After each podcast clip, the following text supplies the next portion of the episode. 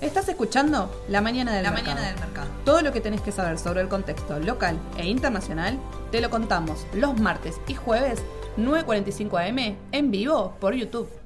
¿No? Y no, un poquito, te digo, ¿eh? no, no fue tanto como el martes que nos, Bueno. nos mató. Exactamente. Arrancamos dos minutitos más tarde, estaba Edu ahí en, en preparación directamente. Y lo que mata es el calor, te decía eso. Perfecto, perfecto. Bueno, ¿te parece arrancamos? Tenemos Arranquemos. muchas noticias para hoy. Habló Powell el martes, vamos a ver si dijo, si no dijo nada. El tema del dato de inflación tenemos directamente para hoy, tanto de Argentina como de Estados Unidos, así que bueno, vamos a arrancar directamente con eso. Dale. ¿sí? En lo que es de Argentina tenemos novedades nuevamente para el litio, ¿sí? Fue récord la producción de litio en el año 2022, si bien todavía no se confirmó el número de diciembre, ya se sabe que es una producción récord, así que se estima que, que cierren 700 millones de mil millones de dólares, ¿sí? Así Bien. que directamente es una producción récord, pero comienzan las preocupaciones para el 2023, ¿sí? Así que ahí directamente, bueno, recordamos, IPF es una de las empresas que se metió casi 100% en, en el litio. Sí. ellos sacaron la planta IPF litio directamente, que van a producir baterías y demás. Pero la preocupación está que hay una parte del gobierno que no quiere vender eh, solamente la materia prima, sino que además quiere vender el producto eh, final, digamos. No es final todavía, pero bueno, sería la batería. Así que esa sería la discusión. Hay que ver cómo continúa. Recién hoy se comenzaron a, a saber esas noticias. ¿sí? Así que eso directamente del litio. Eh, no sé a vos qué te parece, a mí me parece un Eh, fundamental. yo vi comentarios de analistas, buenos analistas, que dicen, otra vez el Estado metiéndose en, en un negocio. ¿Será que le corresponde hacer eso o no será que le conviene dedicarse más a lo que es justicia, administración, a lo que es escuela, no, no tanto en la parte privada, ¿no? Es lo Claro. que escuché por lo menos. Y habría que ver, es el, el primer día, digamos, de, de lo que yo creo que va a ser una gran noticia, porque es el auge que, Sí, bueno, tiene sí. Argentina. Junto con Vaca Muerta, la producción de litio era algo fundamental que tiene a comparación del resto del mundo incluso. Sí. Tienen ahí el convenio con Chile. Así que es un sector muy interesante para seguir. En el exterior se puede operar directamente, hay un ETF que es LIT, que tiene bueno, las principales empresas que lo pueden buscar y los que operan en, Estados Unidos lo pueden ir siguiendo. ¿sí? Y por otro lado, bueno, tenemos el tema del Banco Central que continúa con compras chicas de dólares, pero ya lleva tres semanas sin ningún tipo de, de venta y acumulando reserva. Que bueno, eso por más que sea chico es positivo, ¿no? Sí. Y ahí lo que sí tenemos el tema, el de la sequía. Ah, el tema de la sequía es bastante malo, ¿eh? Me parece Sí, que sí. ya el gobierno está tomando nota de eso porque la sequía ya llevamos a ver casi tres años Sí. y ya se está hablando, según estimaciones privadas, de una pérdida de 14 mil millones de dólares. Es casi el 1,8 del PBI, Tal es cual. muchísimo. Sí. Y eso va a afectar a todos. Más que nada, bueno, al Banco Central, que eso implica menos dólares para acumular reservas, así que es un llamado de fuerte atención, ¿eh? Sí, sí, sí, sí. Y salió a hablar puntualmente el ministro de Economía de este tema. Eh, encaminó que para el verano vendría todo, todo bien, acorde con lo que tenía pensado, con los ingresos de los dólares, el tema del swap con China y demás. Pero eh, para otoño el tema de la sequía podría ser un problema. El tema de la liquidación, se estima que en otoño sacaría nuevamente el tercer dólar soja. Mm. Y ahí se habría que ver, bueno, tipo de cambio, muy cerca de las elecciones. Eh, yo creo que va a ser todo un, un tema, el tema de- del dólar soja nuevamente, pero ya se está hablando del tercero. ¿Sí? Así que bueno, habría que ver qué va todo eso. Y además, sí, como dato no menor, al igual que lo nombramos el, el martes, hoy tenemos a las 4 de la tarde la, confirma- la confirmación perdón, del dato de inflación a nivel nacional. ¿Cómo vamos a sufrir ahí eh, con ese dato? eh? Porque a mí me queda la duda este, si va a ser una inflación alta. Bueno, creo que sí, hay inflación, todos Sí. la vemos todos los días, ¿no? Ahora, ¿cuánto va a ser? ¿6, 5,5? Porque viste que el gobierno dice, no, va a ser más cercana al 4, eso no lo creo, la verdad. Claro. Entonces ya muchos empiezan a pensar, ¿no será que el gobierno otra vez quiere intervenir el INDEC como hizo en su momento este, Moreno? Yo no creo. Pero también, viste que hay versiones que parece que Massa quiere mandar un proyecto para, la refor- para reformar el INDEC y eso la verdad que nos gusta, ¿no? Y la realidad es que la inflación, eh, luego de eh, hacer un 2022 exitoso, digamos, en torno a lo que pedía el FMI, llegar a cumplir todas las metas y demás, en el 2023 una de las principales metas era trabajar la inflación. Claro. Así que sin duda algo van a, van a buscar realizar en torno a eso y los afectados pueden ser los bonos soberanos en pesos, ¿no? Sí. Como así también, bueno, ver su comparación con el tipo de cambio, eh, si se dispara, ¿no? Como dice Edu, quizás si Sí. le creen o no al dato, ¿sí? Todo eso va a influir directamente a los bonos SER eh, y también a los bonos duales. Directamente también le- les va, eh, bueno, pueden verse afectados. Bueno, recordemos, hoy 16 horas, ¿no? A estar 16 atentos horas, para el dato de la inflación. Directamente, lo vamos a mandar también por, por el WhatsApp, seguramente apenas tengamos el dato, se los estamos enviando. Y además, bueno, ayer una jornada deslumbrante. Y yo te diría que sí, cada día se confirma que la tendencia del mercado argentino es para arriba, ¿no? Sí. Mejor dicho, es alcista. Ya hay mucha evidencia, ¿no? Ya venimos de varias jornadas de suba, así que me parece que, bueno, el que no le crea esto, bueno, está, no sé, mirando otro canal, ¿no? Y terrible, terrible. Bueno, trajimos varios, varios gráficos. Uno de ellos el tema de Galicia, que cortó soportes clave, bueno, corta Sí. 11 dólares y demás. ¿Vos qué, qué me comentabas de esto, Edu? Mira, antes que nada, lo que quería decir es que los bancos eran los grandes atrasados. Dijimos la otra vez, el año pasado fue el año de las energéticas. Así es. Yo creo que algunas ahora están mucho más calma, por ejemplo TGN que se tranquilizó la suba, TGS que empezó a bajar un poco, en cambio los bancos no paran de subir. Yo tenía el dato que Galicia, por ejemplo, la de R en dólares subió 54% en casi un mes. Sí. Es mucho en dólares, Sí, ¿eh? sí, sí. Y acá se puede ver directamente en el gráfico. Después lo, igual lo vamos a mandar, pero se ve un aumento prácticamente recto. Sí, sí, y, sí. Y seguimos viendo el tema de la sobrecompra. No es que dejamos de ver la sobrecompra a corto plazo.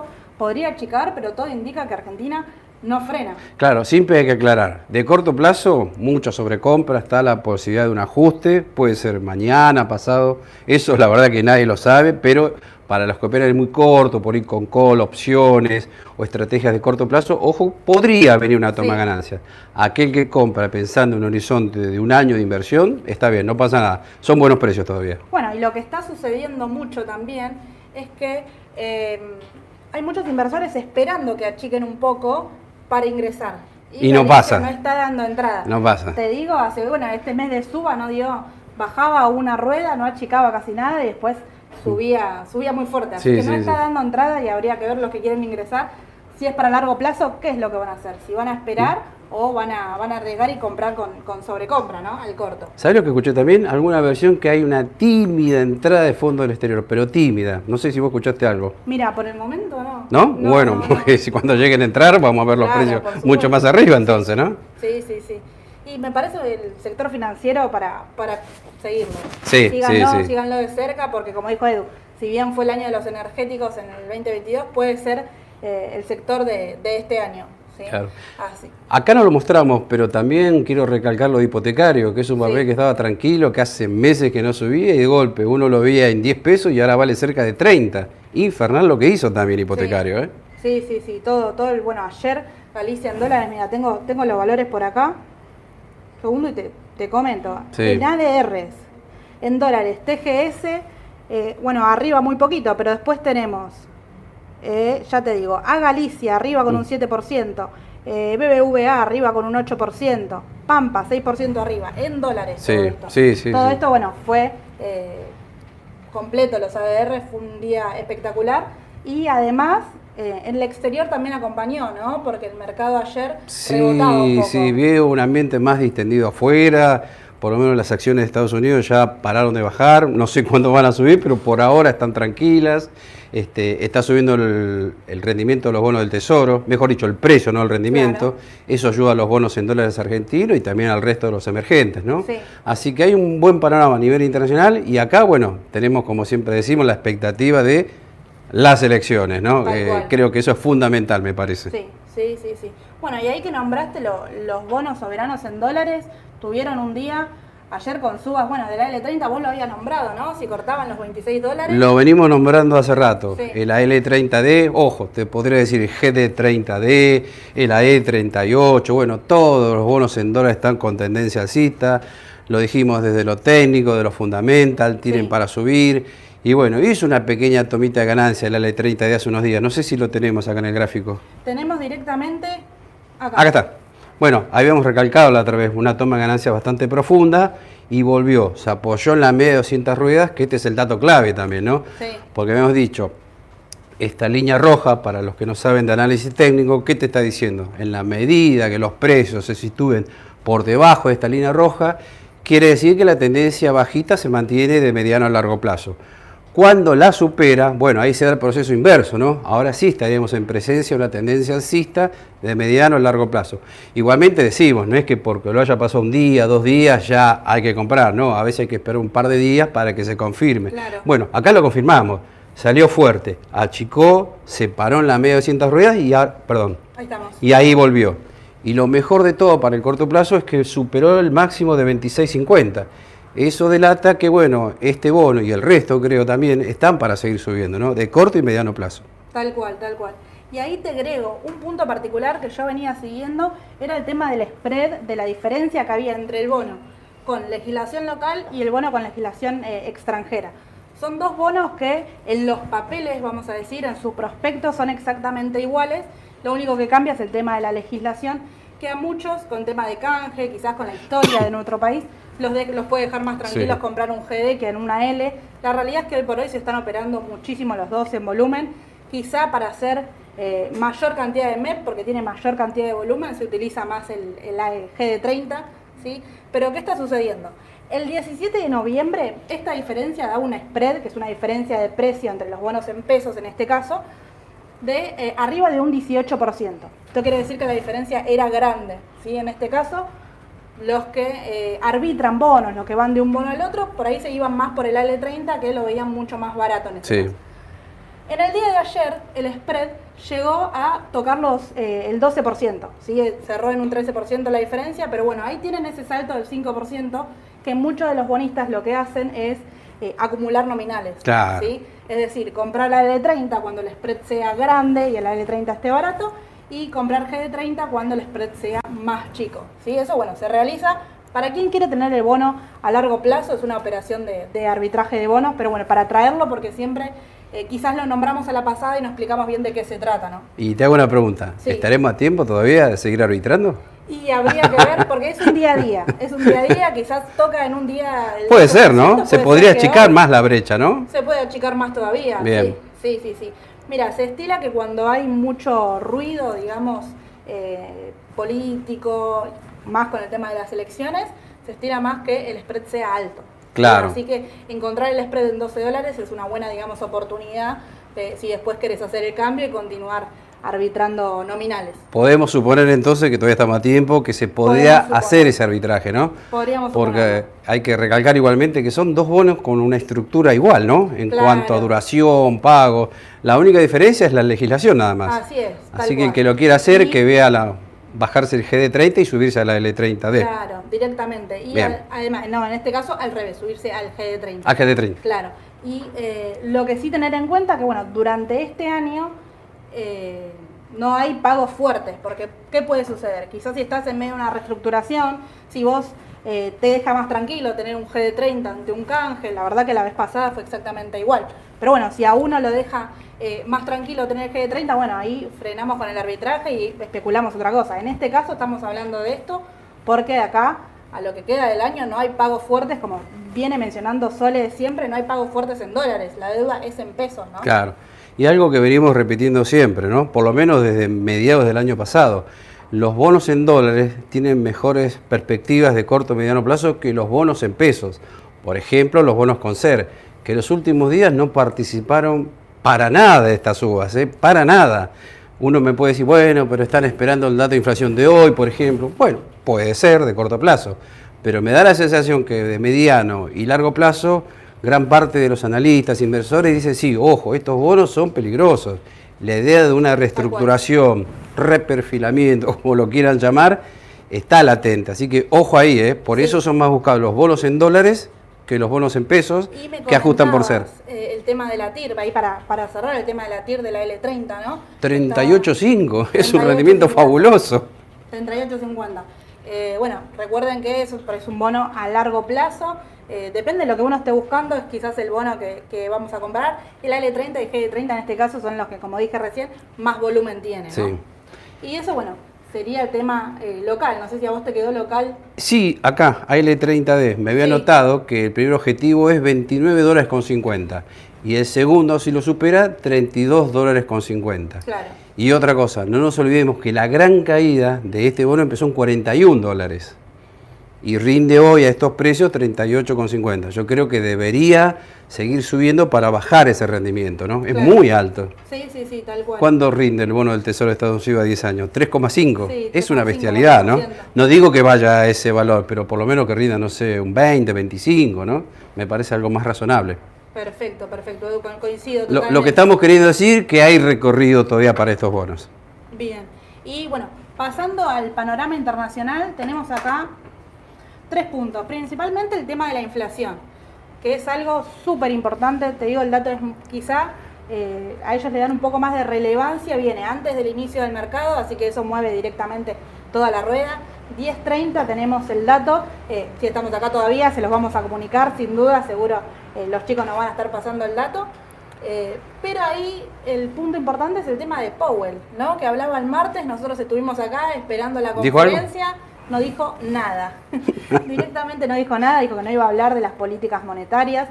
Eh, hablaron miembros de la Fed, se hablaba entre el 0,25 y el 0,50. Él se abstuvo, no comentó Sí. nada. Lo que sí dejó en claro es que iba a esperar los datos. Así que todos mirando el tema de la inflación. ¿Y el mercado qué piensa? ¿Que va a ser inflación baja? Mira, por lo que se vio en la rueda de, de ayer, y Sí. te digo antes de ayer también, yo creo que se espera que, que- que venga bien, digamos, el dato de inflación, o igual o por debajo que se espera anualmente un 6,5%. Bueno, yo espero lo mismo que vos. Y les tiro un dato que a mí me gusta ver siempre las tendencias. Por ejemplo, en septiembre, en Estados Unidos, la inflación anualizada fue 8,2. En octubre, 7,7. Noviembre, 7,1. Y vos dijiste en diciembre, 6,5. 6,5. O sea, da la sensación que la inflación parecería que ya está controlada, que va a bajar más. Pero bueno, vamos a esperar igualmente 10 y Sí. media para confirmar ese dato. ¿Y por qué es importante el dato de la inflación? Por el tema de la tasa de interés. Tal cual, está Porque está la posibilidad de que ya no sean 75 puntos, quizás sean 50 y a partir de ahí ya no suba más la tasa. Es muy importante el dato de hoy, ojo. ¿eh? Sí, sí, sí, sí. Y además tengan en cuenta, eh, quizás hasta, hasta cuidado el tema de operar la primera ho- hora después del dato. Mm. ¿no? Apenas abre el mercado, porque Porque hay muchas operaciones eh, con euforia, digamos, ¿no? Con euforia del mercado, quizás esas falsas alertas que te da. eh, analicemos el dato, estemos tranquilos, veamos bien qué sucede y luego de eso eh, accionemos. El tema del dato de inflación, bueno, sostengo, seguramente después de que, de que venga, hable Powell nuevamente y ahí sí Bien. se refiera. Lo que sí, en diciembre eh, sostuvo que el objetivo seguía siendo el 2%. Eso lo dejó de forma tajante. Habría que ver cómo llega, si llega y si aumenta la tasa, ¿no? bien. Por otro lado, bueno, el tema de las criptomonedas, que lo veníamos charlando. Me da miedo a veces tocar este tema, la criptomoneda, porque la verdad que hay gente que pidió tanto, pero tanta plata que uno es como que dicen, bueno, esto ya está, se murió, no sube más, ¿no? Pero a veces cuando hay un ambiente tan, pero tan pesimista con un activo, suele pasar lo contrario, ¿no? Claro. Este, así que ojo con, no estamos diciendo salir a comprar, simplemente ojo que por ella tocó piso, ¿no? En las Sí, criptomonedas. más que nada, comentarles que cruzó lo, los 18 mil dólares el tema del Bitcoin, que Claro. vienen de una semana con un rally alcista. Habría que ver cómo sigue, como dijo, es un mercado que perdió mucho la confianza, eh, desde lo que pasó con Terra, con Luna, FTX después. eh, directamente yo creo que le va a costar recuperar la Mm. confianza y va a tener que confirmar cambio de tendencia quizá para que eh, lo vuelvan a tomar. Más que nada, quizás un inversor eh, moderado, ¿no? Sí. Por ahí el agresivo se las queda e incluso compra más a estos precios, como vos decís. Sí. Eh, pero bueno, más que nada cruzó los 18 mil dólares para, para seguir. Recuerden que estaba por encima de, de 40 mil Eh, tranquilo. Llegó a 50, Sí, sí, 60 sí. mil casi el Bitcoin. Sí, sí, sí. No sé si tenés el gráfico ahí. Tenemos, tenemos el gráfico al final de lo que es eh, GBTC y después vamos a tocar un poco el sistema financiero. Acá estamos. Claro, igual les aclaramos, esto no es el, el Bitcoin, es un fondo que tiene al, al Bitcoin, ¿no? Que se llama GBTC, ¿no? GBTC, así es. Perfecto. El fondo es de Grayscale y tiene el 3% eh, total del Bitcoin circulante en el mundo. O sea, Claro. es el fondo más importante y es lo que re- eh, replicaría, digamos, lo más similar a lo que es el, el Bitcoin. Bueno, fíjate cuánto llegó, acá dice 55, 55. dólares, ¿no? Sí. y llegó a valer cerca de 5 dólares. Estamos hablando, a ver si no calculé bien, 90% más o menos de pérdida. Y podría 85 ser- por ahí de mandar, ¿no? La 85 pérdida. Es ser, monumental, esto es histórico, ¿no? Pero ¿qué pasa? Empezamos a ver que desde lo técnico, bueno, ¿se acuerdan la media de 200 ruedas? Fundamental, ¿no? La tendencia a largo plazo es netamente para abajo, no estamos diciendo como un cambio de tendencia. Pero bueno, hay otros elementos desde el punto de vista técnico que son las medias de 21 barra 42. ¿Qué nos están diciendo? Bueno, que por ahí para el corto mediano puede haber algún rebote técnico nada más. Nada más, ¿eh? Porque vemos que ya la están cortando, ¿no? Acá. Sí. Ya están posicionándose por arriba. Así que está la posibilidad de algún rebote técnico de corto. Perfecto, perfecto. Y por otro lado, les traje el tema del gráfico de los sectores financieros, porque me parecía relevante verlos, eh, vamos a ver primero este, verlos antes de los balances. ¿sí? Recuerden que el viernes empiezan los balances, Sí. empieza Citi, Bank of American, Wells Fargo. En este caso le traje Citi, eh, BAC, que es Bank of American, y un poco del ETF también, del XLF, para verlo. Citi, en primera medida, eh, miren el volumen que tiene cada vez que presenta balance. ¿sí? El volumen es terrible. Viene acá, lineal para el que no ve, y hace un salto directamente al día del balance. Así que tengan quizás cuidado con eso de ver, eh, bueno, las operaciones y ver si quieren cruzar comprados o no ante esto. ¿Qué vemos? Tenía, estaba operando bastante lateral entre 43 y 49,25. En este caso se está acercando a los 49,25, pero ayer cruzó la media de 200 ruedas. ¿sí? Así que como dijo Edu, bueno, primero hay que esperar que confirme, es Violeta acá. Ah, no la veía, por eso. Esta de acá Ahí es, ¿no? Sí, sí, sí. Ah, buen dato ese. Sí, sí, sí. Primero hay que esperar que confirme, pero si el balance llega a ser bueno, llega a tener buen volumen, quizás City rompería los 49,25 que tiene ahí el soporte y además rompería con fuerza la media de 200, Bien. que me parece que no es un dato menor. Mm. ¿sí? Eh, de todos modos, bueno, recién ingresando en la zona de, de sobrecompra, nuevamente al corto plazo, pero yo el sector financiero lo miraría más para largo plazo, ¿no? Después de tanta caída que está teniendo. ¿Te Eh, tiro un dato? Sí. Eh, el Standard Poor's 500 ya lleva un año de baja. Y viste que dice que en Estados Unidos las bajas duran, estas así importantes, entre 9 y 12 meses, a veces Sí. 15, ¿no? Algunos dicen, ¿estaremos cerca del piso? ¿Estará cerca el mercado de Estados Unidos de pegar la vuelta? Y habría que Les dejo la inquietud. ¿no? Lo que es importante, bueno, entender que seguimos eh, operando en una cuestión de recesión. Claro. ¿no? Estamos en recesión, como dijo Edu recién, estamos esperando a ver el tema de las tasas de interés, ¿sí? A operar. eh, por el momento movimientos cortos hasta que todo esto se confirme, ¿no? Bien. Después acá, el tema de Bank of American, muy parecido al gráfico a City de estos últimos días, todavía por debajo de la media de Bien. 200 ruedas, pero tiene también soportes claves. Y si corta 34,50, podría ir directamente a 37. Bien. ¿sí? Tiene por ahí un salto posible más grande que eh, City en este caso. Bien. ¿sí? Y el tema del XLF, déjame ver si es este, no, este es el Poor's, acá estamos, el XLF directamente también está muy cerca de los soportes, muy similar a lo que es City, a lo que es Bank of American, llegando a sobrecompra, por encima de la media de 200 ruedas, ¿sí? y ya lo confirmó, así que esto podría ser un buen indicio también. Y tiene ahí entre 35 y tre- y 36 eh, dólares su resistencia. Viste Sí. que hay inversores que les gusta más el XLF porque es un ETF. ¿Qué quiere decir? Que es un fondo que replica acciones de banco y están las más conocidas, ¿no? A ver, Citi, JP Sí. Morgan, Bank of America. Y a veces es mejor porque, bueno, por ahí uno compra justo Citi, el balance no vino bien y por ahí baja un 5%. Tal cual. Pero por ahí el XLF, que es el promedio de los bancos, por ahí sube, no sé, 0,50, ¿no?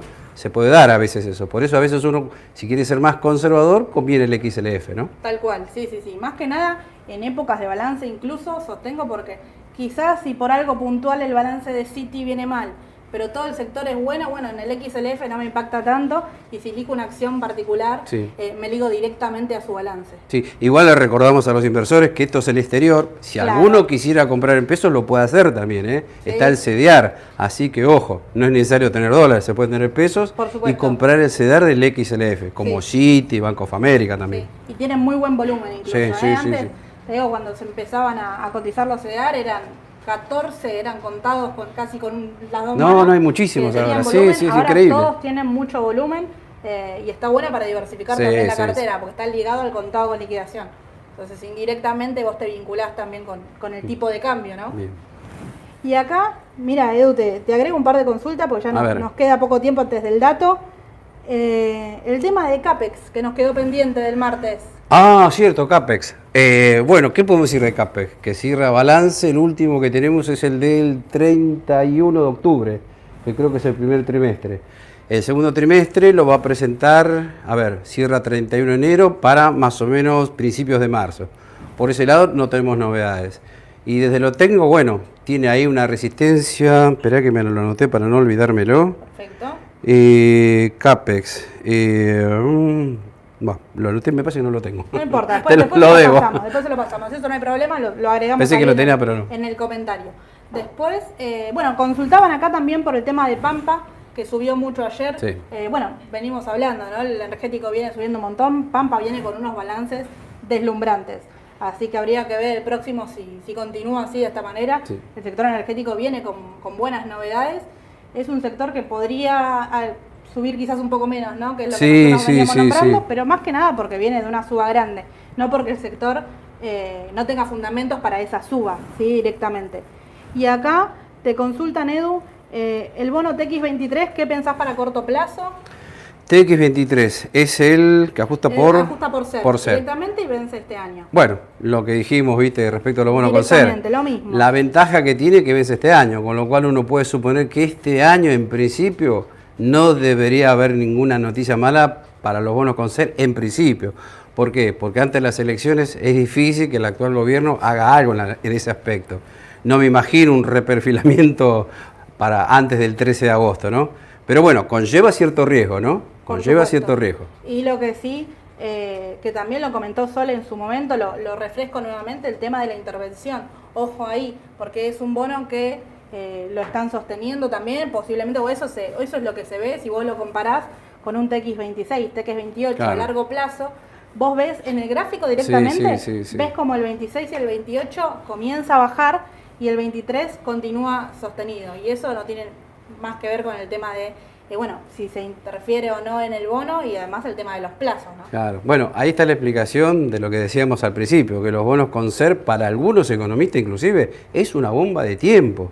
Por algo esos bonos no reaccionan y siguen para la baja y los bonos en dólares en cambio siguen para arriba, ¿no? Por supuesto. Encierra mucho peligro. Sí, para sí, mediano sí, plazo. Acá consultan también, bueno, mira, esto que lo venimos charlando también, dicen que si es momento de empezar de cambiar energéticas a bancos y loma. Bueno, un poquito lo venimos diciendo, claro, veníamos diciendo que en general, no todo, pero en general las energéticas están un poquito quedadas. Vimos el caso de TGN que llegó a 420, llegó a 380 y ahora anda en los 400. Es como que se quedó. TGS sí corrigió más. Sí. Eh, bueno, Pampa por ahí se destacó un poquitito, hay que ver cuánto le queda. Sí. Y más que nada también los que ya tienen ganancia, como dijimos el martes, los que operaron a corto plazo y le sacaron un buen rendimiento. En un mes Galicia un 50%, que, que es lo que nombró Edu recién. Así que los que sacaron un buen rendimiento las energéticas, si quieren quizá tomar ganancia de forma parcial, porque se la quieren seguir Claro. quedando a largo plazo, redistribuir ese parcial para, para el sector financiero no está mal y Loma Negra que venía bastante atrasado. Mira, yo te tiro un dato. TGN valía hace más de un año atrás 30 pesos. En 400 uno puede decir, no es ya demasiada la suba, ya está muy por arriba del valor del libro. Me parece que ya tiene todas las noticias descontadas, ¿no? Me da la impresión que de llegar a subir le queda poco margen. Claro, perfecto, perfecto, Edu, clarísimo. Eh, directamente, bueno, nos quedan, siguen muchas consultas del tema de Galicia, nos consultan del ETF de, de mercados emergentes, EEM. Ah, esa es otra opción, sí. la verdad que es una opción. Yo lo, lo estuve viendo, no tengo los precios en este momento, sino lo, lo miramos directamente Sí. el martes, que está Sole, si no me equivoco está con, con Mauro, pero si Sí. no, igual lo, lo puede mirar con, con cualquiera de los chicos para, para analizar directamente. Bien. ¿sí? Y eh, además, una cosa que me olvidaba de Argentina, un, Sí. un rumor casi que estábamos charlando antes de arrancar, eh, el tema del nuevo billete.